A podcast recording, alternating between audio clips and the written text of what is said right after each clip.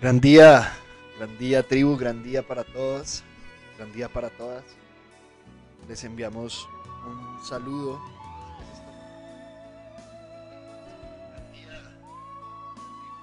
Bueno, qué rico, qué rico saludarnos hoy, este maravilloso jueves, un día hermoso, un día lleno de vida, lleno de luz. Nos levantamos hoy con, con la alegría de acompañarnos en este Mañanas con propósito, en este espacio, que ya, que ya es un hábito en nosotros. Compartir este espacio ya se ha transformado en un hábito para, para muchos de los que estamos acá, ¿no? Levantarnos todos los jueves en la mañana, sabiendo que, que, que aquí nos vamos a acompañar, que aquí vamos a estar, que aquí estamos para, para dar una información diferente. Eso es lo que realmente Em, nos enfocamos en el Mañanas con propósito, en este espacio, y es levantarnos con una energía diferente, levantarnos y empezar a vibrar en una frecuencia diferente. Y cuando hablamos frecuencia diferente, cuando hablamos una energía, una información diferente, no es mejor ni peor que otras, es simplemente diferente. Nosotros siempre, siempre en el proceso educativo, siempre hemos dicho lo mismo, ¿no? Siempre hemos dicho que, que la información que se da en esta escuela no es mejor ni peor que la información que se da en cualquier otra escuela. Simplemente es una información diferente. Es una información eh, que se ha entregado a partir de la práctica, del aprendizaje, no de la teoría o de la o de simplemente la asunción. Realmente es una práctica que se ha entregado desde, es una información que se ha entregado desde el ejercicio de aprendizaje de cada uno de nosotros. Y el aprendizaje de uno es tan solo información para otro. Eso que llamamos conocimiento. Ayer, ayer precisamente estaba pensando, bueno, ¿qué es el conocimiento? ¿Qué se diferencia de la información, eso que llamamos conocimiento, información, sabiduría. Tantas palabras que en muchos casos parecen casi sinónimos, pero tienen diferencias fundamentales, muy importantes. La información es toda aquella manifestación de la energía, ¿sí? Tengamos en cuenta eso que estamos diciendo. Información es toda manifestación de la energía en cualquiera de sus manifestaciones representa información. La energía representa información. ¿sí? Esa, ese compilado de información que está encapsulado en, en, las, en eso que llamamos energía y que a su vez, eh, a medida que se va interconectando con otras capas de información, pues se va transformando en lo que llamamos materia. Entonces la información es todo aquello que es manifestación de la energía. El conocimiento, el conocimiento es otra cosa. El conocimiento es cuando nosotros empezamos a considerar o transmitir o entregar la información como si fuera propia como si fuéramos nosotros los que hemos, digamos, integrado esa información, como si fuéramos nosotros los que hemos encontrado, digamos, esa información a partir de nuestra práctica. Por eso se llama conocimiento, porque conozco y miento. ¿Y cuándo miento? ¿Cuándo es el acto de transformar, de cambiar de la información al conocimiento? Y es en el momento en que yo quiero entregar esa información como si fuera mía, como si fuera propia. Ahí está el miento en el ejercicio. ¿sí? O cuando yo pretendo que esa información empiece a tener un efecto en mi vida cuando ni siquiera la he practicado. Ahí me estoy mintiendo a sí mismo. Conozco algo y me estoy mintiendo a sí mismo. Entonces, es por ejemplo cuando usted se lee un libro. Usted se lee un libro de estos libros de que hoy en día hay muchísimo, muchísima información. Estos libros de desarrollo, de desarrollo espiritual, ¿sí? Eso que llamamos desarrollo interior y en, en muchos casos también lo llaman desarrollo personal, ¿sí? Y cuando usted se lee ese libro y usted se lo lee una, dos, tres, cuatro, cinco veces y, es un libro muy interesante, es un libro que usted, esa información usted realmente la considera como correcta y como una información que realmente puede generar un cambio en su vida. Y después de usted leerse ese libro seis, siete veces, usted está esperando que su vida cambie como la información que usted leyó en el libro, pero resulta que no cambia. Y usted vuelve y se lee el libro, vuelve y se lee el libro y toma notas y escribe las frases, ¿sí? Y resulta que empieza a pararse en el espejo y a mirarse a los ojos y a repetirse afirmaciones, yo soy esto, yo soy aquello, porque en el libro, eh, en el libro dice que, que eso es lo que se debe hacer. Y entonces resulta que usted empieza a decir, bueno, esto no sirve, esto no funciona. Bueno, eso que usted tiene es puro conocimiento. Esa, esas tres, cuatro, cinco veces que se leyó el libro, que posiblemente pueda em, repetirlo al derecho y al revés, eso se llama conocimiento. Porque conozco, pero me estoy mintiendo a mí mismo. Me estoy mintiendo a mí mismo. Ni siquiera hablemos de mentirle a los demás, ¿sí? De mentirle a los demás a través de la información que no he integrado, sino me estoy mintiendo a mí mismo, esperando un resultado a partir de algo que no he practicado. Y la sabiduría, entonces, es algo totalmente diferente al conocimiento. La sabiduría es cuando nosotros recibimos una información y la ponemos en práctica. Y la ponemos en práctica. Y cuando la ponemos en práctica, empezamos a tener nuestros propios resultados. Y a partir de nuestros propios resultados continuamos aprendiendo, continuamos el ejercicio del aprendizaje. Y a través de ese ejercicio del aprendizaje empezamos a aprender a vivir el día a día. Empezamos a saber cómo vivir el día a día. Y saber vivir el día es lo que significa sabiduría. ¿Sí? Saber vivir el día a partir de mis propios aprendizajes. Información hay mucha. Información hay toneladas de información. Millones de gigabytes de información hay disponibles allá afuera realmente. Conocimiento hay mucho. ¿sí? Conocimiento hay mucho. Y es muy simple, es muy simple em, perdernos en el ejercicio del conocimiento. Porque hoy en día la mayoría de la humanidad no está acostumbrada a cuestionarse. Tiene miedo a preguntar. A preguntar al otro y a preguntarse a sí mismo. Tiene miedo de que lo califiquen de tonto, de ignorante, eh, de que de pronto lo rechacen por no saber, ¿cierto? Eh, porque nos hemos adaptado a, a una ignorancia, pero una ignorancia que rechazamos realmente. Esta sociedad, esta humanidad rechaza su propia ignorancia en lugar de abrazarla y aprender de ella.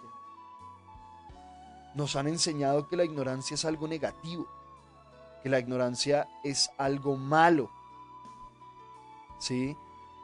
Y por lo tanto hemos desarrollado la adaptación de evitar la ignorancia como de lugar. Y cuando digo evitar la ignorancia me refiero a evitar mostrar nuestra ignorancia. Que nadie vea que soy ignorante. Prefiero que piensen que sí sé. ¿Sí? Entonces por eso el conocimiento hoy en día en esta sociedad pues, ha tomado tanta fuerza como ese impulso principal de la sociedad. En lugar de la sabiduría ha sido el conocimiento. Por lo mismo, porque la sociedad se acostumbró a no preguntar, entonces simplemente cuando alguien llega con una información, pues usted la adapta a su propio sistema de creencias. En lugar de preguntarse, de cuestionarse usted mismo, de llevar a la práctica esa información, de dudar de la información, porque la duda es importante. pero por unos instantes no más, por un corto tiempo. Ese espacio-tiempo mientras usted hace su laboratorio interior y transforma esa información en sabiduría. Pero como somos una sociedad que no está enseñada, no ha sido educada para eso, ha sido educada para creer lo que el otro dice, para creernos por completo lo que el otro dice.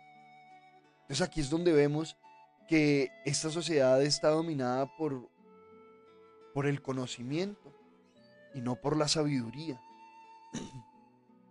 Está dominada por la información no integrada, no aprendida, pero que nos hemos habituado a ella. Y la hemos hecho parte de nuestra vida. Pero no la hemos pasado por el tamiz de nuestro propio proceso de nuestra propia investigación. Entonces ahí es cuando vemos que hoy en día la mayoría de los seres humanos anhelan conocimiento, pero no tienen ni idea lo que la sabiduría representa realmente. Entonces anhelamos conocimiento, mas no lo aplicamos. Y de ahí viene esa palabra conocimiento. Por eso es que nosotros mencionábamos en el café del martes que todas las palabras son perfectas. Todas las palabras eh, son importantes cuando queremos expresar lo que esa palabra expresa realmente. Entonces la palabra conocimiento no es que la vamos a eliminar del léxico, no, vamos a darle el orden, vamos a darle su lugar a la palabra conocimiento. ¿Sí? Cuando amerita utilizar la palabra conocimiento, ahí se debe utilizar. No hay otra palabra que exprese eso. Y a su vez, cuando amerite la palabra sabiduría o información, es ahí cuando se debe utilizar. Empecemos a tomar conciencia de que toda aquella información que usted tiene en la mente, pero que no ha practicado, que no ha vivido, es solo información o conocimiento, si usted ya se la empezó a creer, ¿sí? Pero sin practicarla. Tengamos en cuenta que eso es lo que la mayoría de nosotros hacemos cuando nos encontramos con este tipo de información a nivel espiritual. Nosotros nos hemos, durante mucho tiempo nos preguntamos qué es lo que pasa, que los estudiantes no tienen los resultados, que amerita la información que se le entrega. ¿Qué es lo que pasa que hay una inmensa cantidad de seres humanos buscando algo diferente, aquí, allá, experimentando esto y aquello, pero aún así siguen sin tener resultados. Vemos seres humanos con una información, con una cantidad de información enorme, muchísima información, muchísimo conocimiento pero en sus vidas no se ve reflejado la práctica de esa información. No se ve reflejada realmente la integración de esa información. Entonces, ¿qué es lo que pasa? Y vemos seres que incluso entregan ese conocimiento. Ahí, ahí es donde vemos que se entrega el conocimiento. ¿Sí?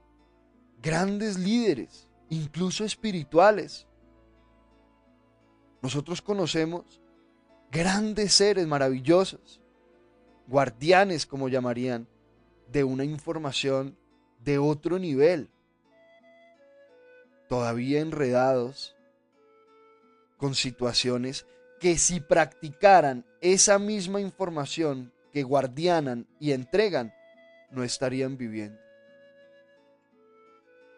Entonces ahí es donde empezamos a darnos cuenta funciona realmente el ejercicio de la práctica. Se requiere la práctica, es indispensable la práctica. Sin la, práctica, sin la práctica se llega a un callejón sin salida. Se llega hasta cierto punto, pero no se avanza más.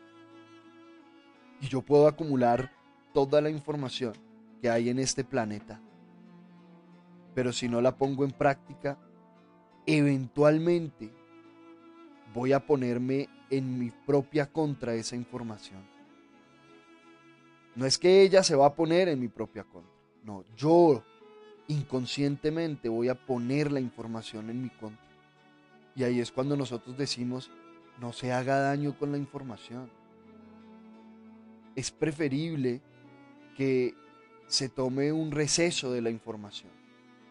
Es preferible que se dé un respiro de la información hasta que usted empiece a comprender que realmente la práctica es esencial.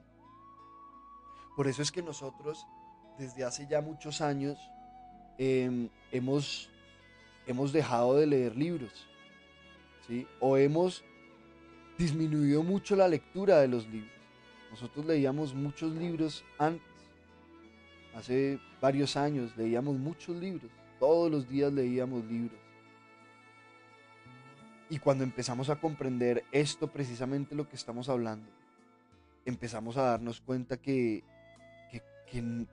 a preguntarnos, bueno, ¿cuál es el propósito de tanta información si no la estoy llevando a la práctica realmente? Si de estas eh, cantidades inmensas de información lo que practico es un porcentaje mínimo. ¿De qué me sirve a mí? ¿De qué me sirve saber qué es lo que debería estar haciendo y no lo hago? ¿De qué me sirve saber cómo debería estarme sintiendo y no me siento. ¿Sí? Y ahí es cuando nos empezamos a hacer daño, nos empezamos a llenar de culpa, ¿sí? Porque resulta que es que yo sé que soy un ser de luz, pero me siento en la oscuridad más profunda que hay. Porque resulta que yo sé, entre comillas, ¿no? Porque resulta que yo conozco, o más bien, yo tengo el conocimiento de que soy un ser de luz, pero me siento en la oscuridad más profunda. Resulta que yo tengo el conocimiento, que yo creo mi realidad, pero sigo echándole la culpa al entorno de lo que en mi vida ocurre. Resulta que yo tengo el conocimiento de que yo mm, por frecuencia atraigo los seres que llegan a mi vida, pero aún así quiero cambiarlos. Entonces, ¿cómo funciona esto? ¿De qué me sirve tanta información? ¿De qué me sirve tanto conocimiento? Si al final, si no practico, va a ser va a ser incluso mejor no haberlo sabido. De ahí nace la famosa frase saber lo que debo hacer y no hacerlo, es mejor no saberlo. Es mejor no saberlo. Ahí es donde decimos, tome una pausa. Si usted empieza a ver, empieza a darse cuenta que no está que no está teniendo resultados diferentes, que está siguiendo el mismo patrón una y otra vez, incluso con una información, recibiendo una información diferente, tome una pausa y observe que lo más seguro, lo más probable es que no la esté practicando, que no estemos dando el paso Entonces yo tengo el conocimiento de que yo ya no soy mamá de mi hijo de 18 años, pero sigo diciéndole a, la, a qué hora tiene que llegar. Entonces yo tengo ese conocimiento, pero no lo practico. Y ahí tengo los resultados. Que los resultados son neutros. Hablábamos la vez pasada. El resultado es un resultado. Pare de contar. Si usted ya le pone el sabor, si ya le pone el calificativo de que es bueno o malo, un buen resultado o un mal resultado, eso ya depende de usted. Pero tenga en cuenta que si usted condena un resultado, usted no puede aprender de ese resultado. No hay forma. Si yo condeno el resultado, me condeno a mí mismo a no aprender de ese resultado. Entonces ahí es cuando nos enfocamos en la práctica. La práctica hace al maestro, no la información. Tengamos en cuenta ese dicho famoso. La práctica hace al maestro, no la información, no el conocimiento. La frase no dice el conocimiento hace al maestro, dice la práctica. Y, y seguramente fue un maestro el que acuñó esa frase. Porque solo un maestro sabe lo que puede hacer maestro a un maestro.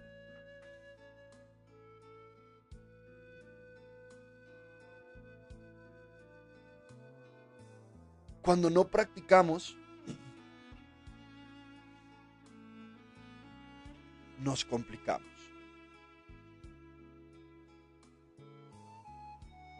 Cuando no practicamos,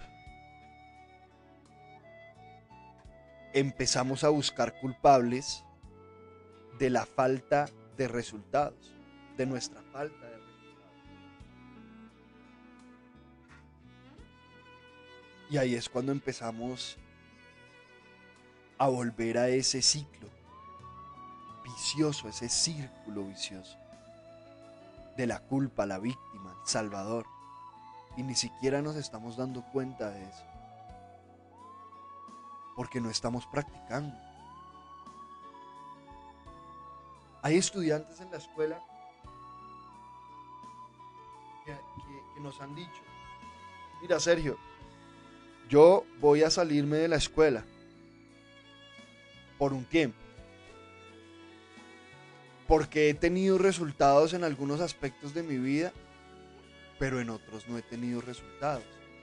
O bueno, o no he tenido resultados diferentes, digámoslo así. Porque siempre se tiene un resultado, siempre.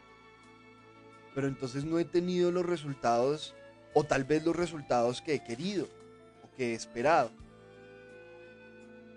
Entonces ahí, y, después nosotros empezamos a mirar, a mirar a profundidad, eh, el caso del estudiante en particular, ¿no? Empezamos a mirar eh, lo que hay detrás. Dar cuenta que esta falta de resultados diferentes obedece a una falta de práctica. De dar el paso.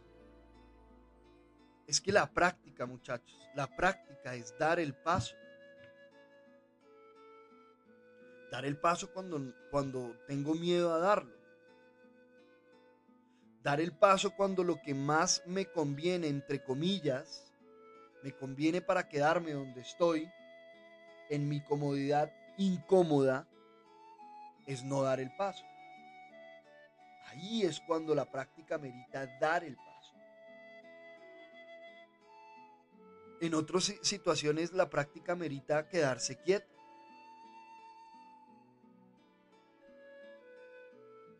En otras situaciones, la práctica amerita abrazar el miedo. En la mayoría de los casos, para dar el paso, hay que abrazar el miedo. El miedo a equivocarse. El miedo a lo que los demás puedan decir respecto a ese paso que usted está dando. Yo recuerdo cuando vivíamos en, Bogotá, en Cajicá, y nosotros vivíamos en una casa campestre, una casa de dos pisos, con un patio, con unos vecinos maravillosos. Teníamos carro, moto. Salíamos a comer a restaurantes varias veces a la semana, cuando queríamos. Salíamos de viaje, a donde queríamos. Y de un momento a otro empezamos a ver que estábamos estancándonos en nuestro proceso interior. Que tal vez la parte externa avanzaba, pero algo pasaba en nuestro proceso interior. Algo, algo pasaba que sentíamos ameritaba un cambio, una transformación. Y resultó que el paso a dar era dejar todo atrás. soltar, soltar esa comodidad, soltar esa casa, ese auto, esa moto, soltar esa comodidad y empezar desde cero. Y eso fue lo que hicimos. Nos fuimos a vivir a una carpa durante seis meses dentro del proceso del ejercicio. En una carpa,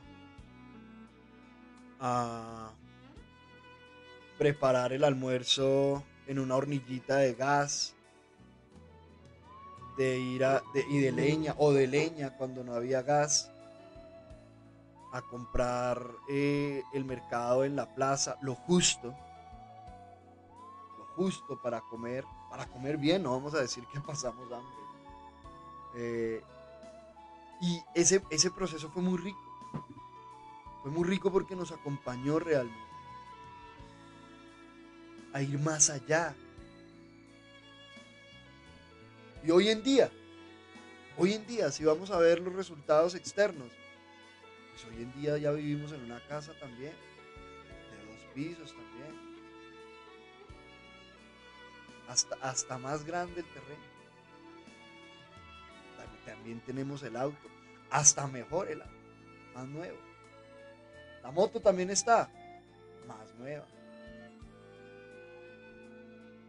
Y todo se fue ordenando desde adentro hacia afuera. Fue una actualización del ejercicio. Y todo eso, resultado de dar el paso. De dar el paso. Y a nosotros nos decían que estábamos locos. A nosotros nos, decíamos que, nos decían que estábamos locos. Seres muy cercanos, con lágrimas en los ojos, llorando, nos decían que qué es lo que estábamos haciendo. Que estábamos locos. Que esa secta nos estaba enloqueciendo. Que estábamos retrocediendo. Pero no importa porque nosotros sabíamos que debíamos dar el paso. Cuando dimos el paso, nosotros no teníamos idea cuál iba a ser el resultado, porque no lo hicimos buscando un resultado específico. Lo hicimos porque era el paso que ameritaba el ejercicio del momento, que se debía dar para aprender para aprender. ¿Con qué otro propósito hubiéramos dado semejante paso? ¿Con qué otro propósito? Es como la vez pasada yo le decía a una estudiante, yo le decía, es que si usted no, si usted no toma conciencia que los hijos vienen a, este planeta para acompañarnos a recordar lo que se nos ha olvidado, entonces yo no tengo ni idea usted qué, para qué tiene hijos. ¿Quién tendría hijos en este planeta? Si no fuera con ese propósito. ¿Para qué? ¿Para qué usted se metería en semejante situación? En semejante escenario que es traer un hijo a este planeta. Y los que tenemos hijos, o los que tenemos hijos, los que, los, que, los que acompañamos a hijos, a seres, saben lo que estoy hablando. ¿Sí? Que es una transformación de la vida absoluta.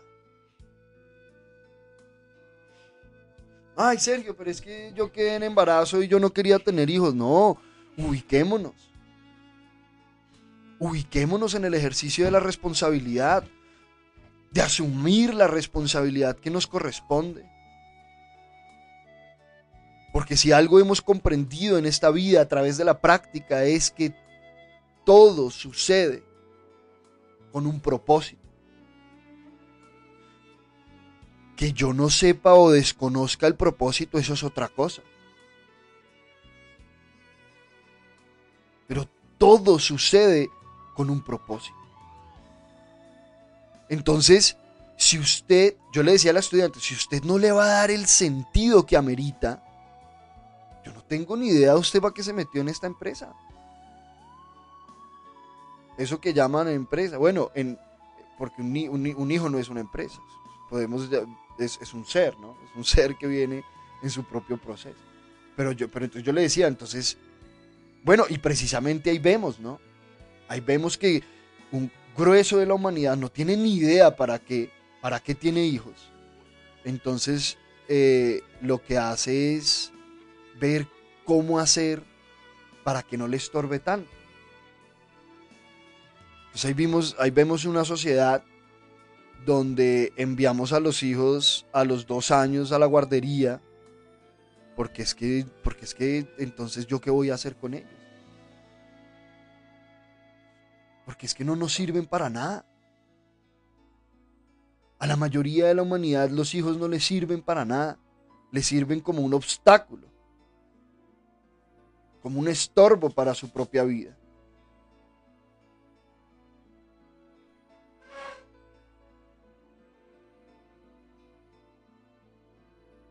Y ahí es donde vemos por qué la juventud de hoy en día no quiere tener hijos. ¿Cómo va a querer tener hijos? Si lo único que ha visto de tener hijos es el caos y el desorden que generan la vida de los adultos, porque no tienen ni idea para qué tienen un hijo. No se dan cuenta que es la oportunidad más maravillosa de dar un salto en el aprendizaje. Porque uno a través de los hijos avanza a través de saltos, si uno se lo permite. Si uno realmente toma conciencia para qué están acá esos, esos seres.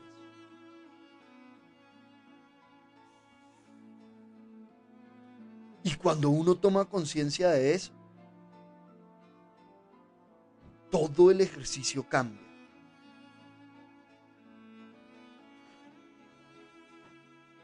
usted se da cuenta que los hijos son oro puro para su proceso de aprendizaje, para usted. Para su proceso. Y el de toda la humanidad.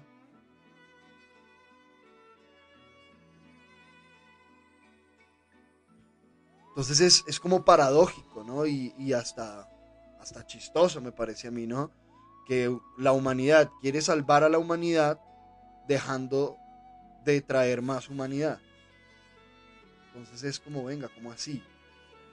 O sea, queremos salvar a la humanidad, al planeta, no sé de qué, dejando de traer seres al planeta. Cuando es a través de la actualización que se da a través de ellos que se dan los procesos de transformación. Es así como funciona. ¿Cómo? Es así como funciona. Pero como no, repito, no sabemos cuál es el propósito de, de, si ni siquiera sabemos cuál es el propósito de nosotros en este planeta. Vean, el propósito de venir a este planeta es algo que usted debería saber desde que tiene conciencia. Porque se lo han dicho, porque se lo han mostrado, porque lo han acompañado a que tome conciencia, que lo integre en su vida.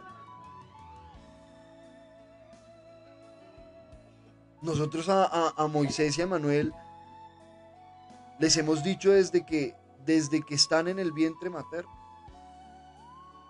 Es más, desde que los bautizamos, porque nuestros hijos nosotros los bautizamos.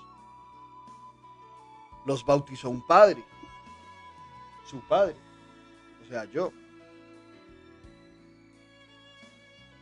Y cuando los bautizamos, dentro del bautizo, eso fue lo que les dijimos. Hijo, te damos la libertad y el permiso para que experimentes y aprendas. Para que vengas a este planeta libre, a hacer lo que has venido a hacer. Fruto de tu propio proceso de experimentación y aprendizaje. Desde que eran bebés, ellos saben eso.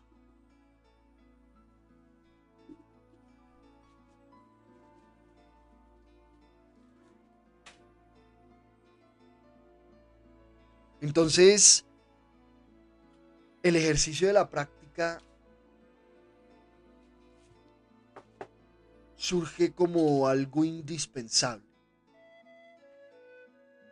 en el proceso. Que usted tiene miedo a practicar, que tiene miedo a dar ese paso. Yo sé que sí. Pero el miedo no es suyo.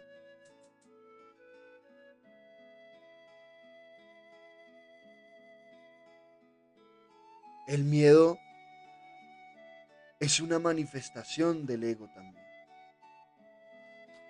Es una forma en que se alimenta el ego o las creencias o una forma en que alimentamos las creencias a través del miedo y las emociones que van detrás del miedo.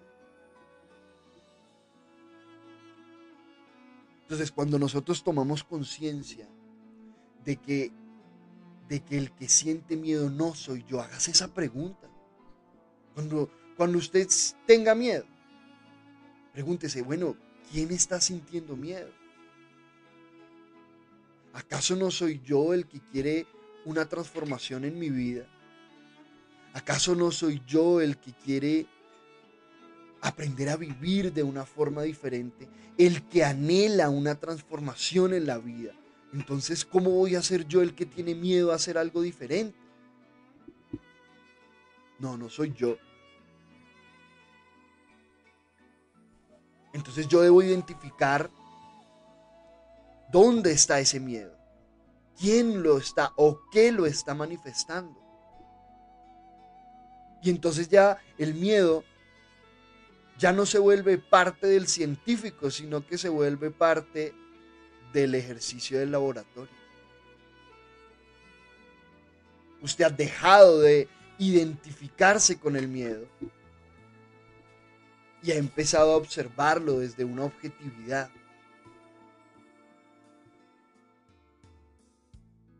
Porque es que cuando nosotros somos conscientes de que el propósito de venir al planeta es experimentar y aprender, nos volvemos cazadores de miedos, por así decirlo.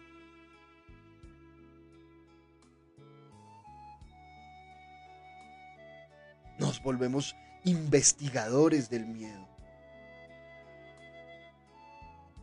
Ya disfrutamos aprender del miedo, disfrutamos abrazar el miedo.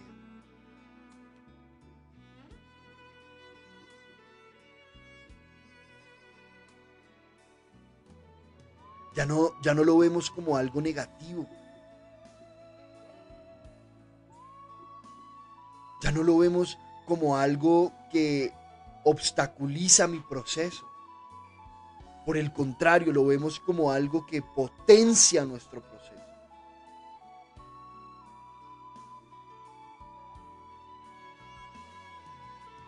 Un catalizador del proceso de aprendizaje.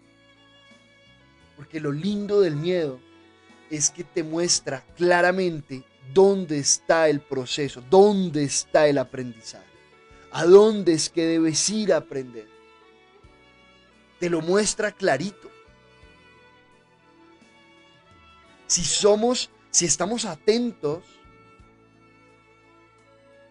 y nos permitimos observar desde un centro, entonces nos damos cuenta que el miedo es esa brújula que nos muestra aquello que debemos aprender.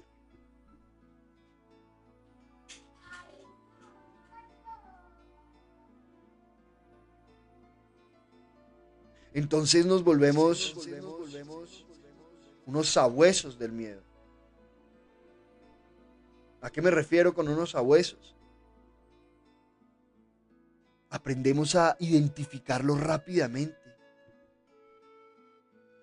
aprendemos a seguir el rastro del miedo en nosotros mismos. el origen del miedo, así como un sabueso, como un perro de casa. Percibe un rastro y lo puede seguir hasta el origen del rastro. Así nos volvemos nosotros con el miedo.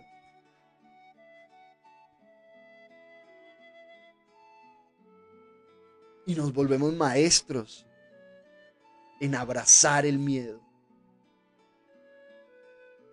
Y que se caiga lo que esté flojo.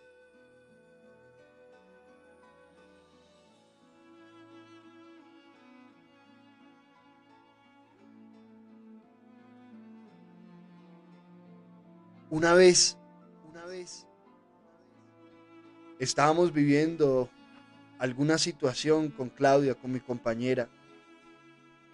Y yo le dije a ella, yo le dije, amor, yo no vine a este planeta a estar contigo. Yo le dije a ella, yo no vine a este planeta a estar contigo, a eso no vine yo a este planeta. Yo vine a aprender.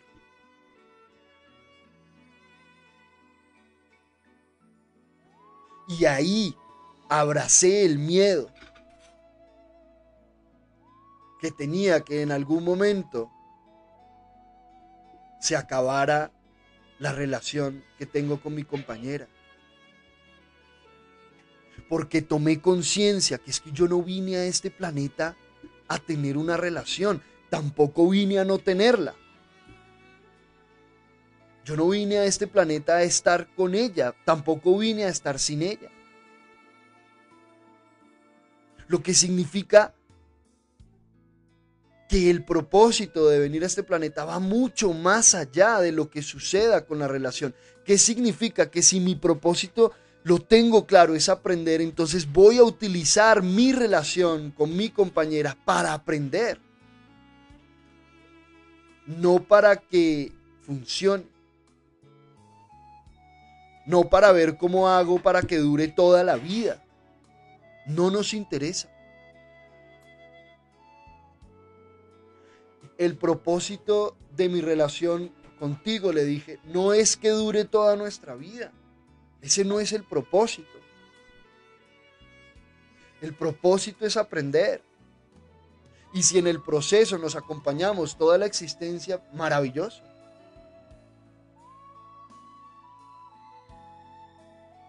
Eso es abrazar el miedo desde una conciencia.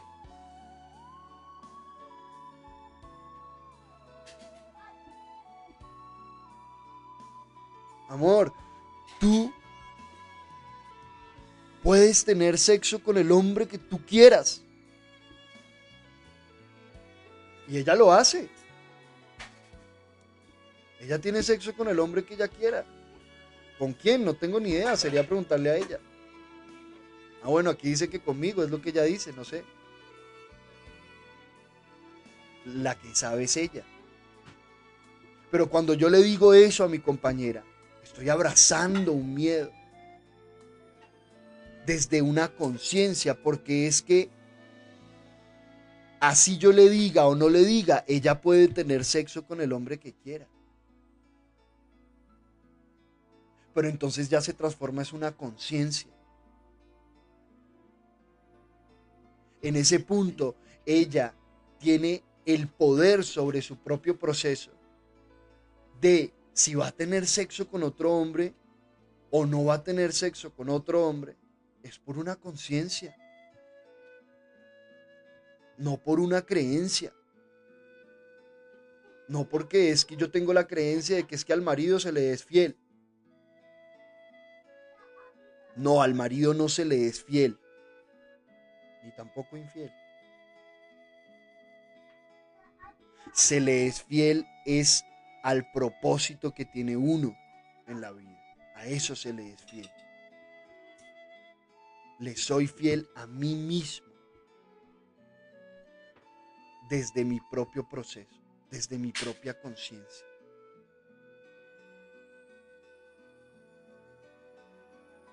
Ah, que entonces yo soy fiel conmigo mismo porque es que yo siento que debo estar con más personas. Mire a ver cuál es el resultado de esa supuesta fidelidad. Nosotros no condenamos nada acá. Alguna vez un estudiante me dijo, Sergio, es que eh, estoy comenzando con mi esposa. Eh, eh, ah, no, me dijo, es que Sergio, con mi esposa abrimos la relación. Y yo no entendía, yo le pregunté, ¿cómo así abrieron la relación? ¿A qué te refieres? Sí, pues que ya dijimos que vamos a permitir que otras personas entren en la relación. O sea, que si yo quiero tener sexo con alguien, lo hago, que si ella quiere tener sexo con alguien, lo hace y listo. Y yo le dije, ah, bueno. Eh, qué rico, le dije así, qué rico, hermano. Qué rico que, que, estén, que estén pensando cómo se puede hacer diferente. Más ten en cuenta que en una relación de una energía femenina y una energía masculina, que da como resultado una tercera energía, que es lo que se crea en la relación dentro de la hoguera, dentro del marco de la relación, ten en cuenta que cuando entra otra energía, no va a entrar una tercera energía diferente, va a entrar otra energía femenina u otra energía masculina y eso va a generar un desequilibrio en las energías. Haz de cuenta que tienes una balanza y pones dos pesitas en un lado y dejas una en el otro. Eso va a generar un desequilibrio que tendrán que aprender cómo se debe equilibrar. Pero entonces, fíjense que yo nunca condené la situación. Mas sí lo acompañé a que se dé cuenta lo que está asumiendo. Porque muchos seres no son conscientes del paso que están dando cuando lo dan. Y ahí es donde se requiere la orientación. Por eso es que este tipo de escuelas, como la tribu solar, son tan importantes. No para decirle al otro qué es lo que debe o no debe hacer, sino para acompañar, a orientar al otro.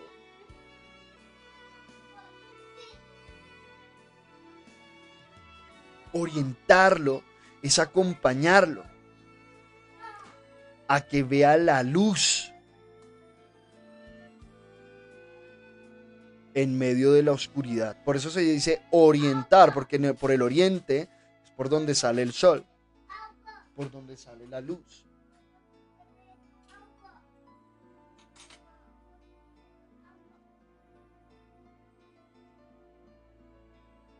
Eso es lo que nosotros hacemos en la escuela. Orientar hacia el proceso de la práctica. Entonces yo le decía a, este estudiante, después de haberle dicho eso, él me decía, eh, ajá, sí, eh, bueno, sí, hermano, pero pues es que, o sea, yo sé lo que usted está diciendo, sí, pero pues es que definitivamente sentimos hacerlo, o sea, eso es lo que queremos hacer, ¿cierto? Después de yo, yo le, le dije varias cosas, ¿no? Y yo le dije, bueno, hermano, listo, perfecto, ya lo va a hacer, ¿cierto? Ya lo va a hacer. Entonces, entonces, em, aprenda del ejercicio. Cuando usted esté allá teniendo sexo con otra mujer diferente a su compañera, al menos observe qué tiene en su mente. ¿Qué es lo que está buscando usted en esta otra mujer? Que cree que no lo encuentra en su compañera o en usted mismo realmente. Cuando usted esté teniendo sexo con esta otra mujer, sienta, siéntase a usted mismo. ¿Qué siente cuando lo hace? ¿Qué es aquello que está tratando de llenar?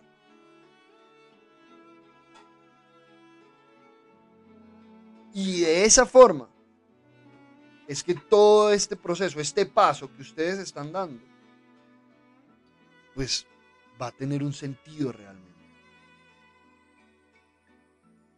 Porque si simplemente vamos a hacer las cosas para satisfacer las apetencias que yo tengo, pues no vamos a salir nunca de ahí. Nunca vamos a salir de ahí.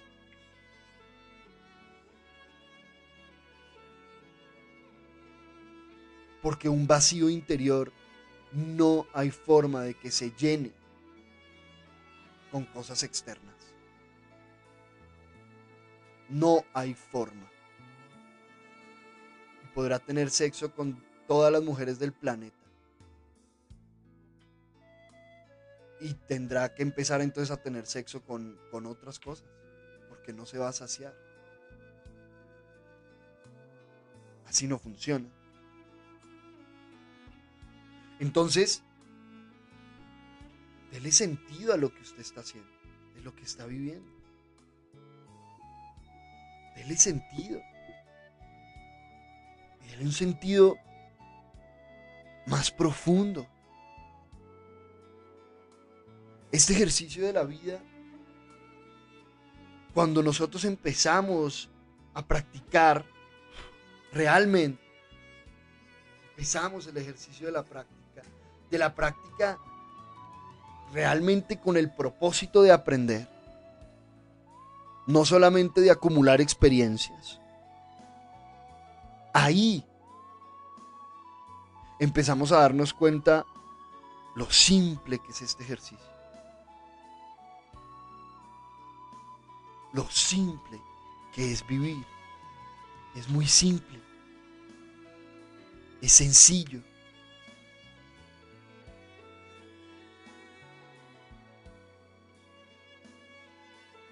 Eso sí, requiere de un proceso de laboratorio.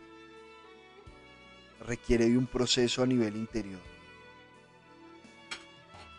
Que al principio, como estamos tan habituados, pues vamos a tener que poner de nuestra energía. Vamos a tener que poner de nuestra parte. Así es como funciona, muchachos. Así es como funciona.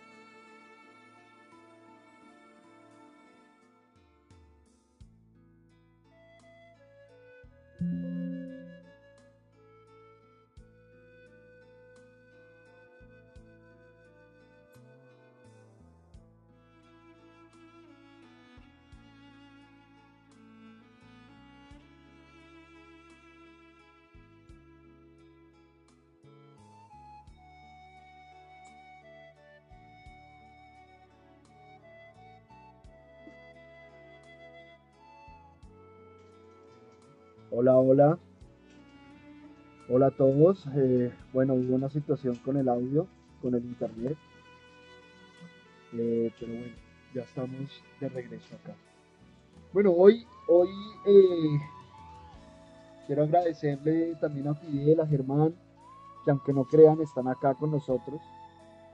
Em, sino que hoy, hoy sentimos, ¿no? Hoy sentimos hablar de esto que estamos hablando. Hoy se sintió em, dar esta información, este llamado, este llamado a la práctica, ¿no? Que es algo tan fundamental en el proceso, en el ejercicio del día a día. Entreguémonos a la práctica, muchachos entreguémonos a la práctica de la información que tenemos, que hemos recibido. Una información tan valiosa que amerita, realmente amerita entregarlo todo. Entregarnos por completo. Vean muchachos, si, si nosotros supiéramos realmente lo que hay después del arco iris, como dicen. Estaríamos enredándonos en si lo hago o no lo hago. Estaríamos dando saltos. Y yo sé que hay muchos que estamos dando saltos. Pero también hay muchos que todavía tenemos ese miedo muy fuerte y aún no nos permitimos abrazarlo. Así que es importante, es importante abrazar ese, miedo. Es importante dar ese paso. De el paso para aprender qué pasa con ese paso, qué resultado da. ¿Cómo puedo aprender de este nuevo resultado? ¿Cómo puedo utilizarlo a favor del colectivo, incluyéndome?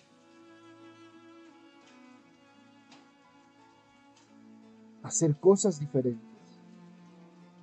Eso, ese paso que usted tiene tanto miedo, pero que usted sabe que debe dar.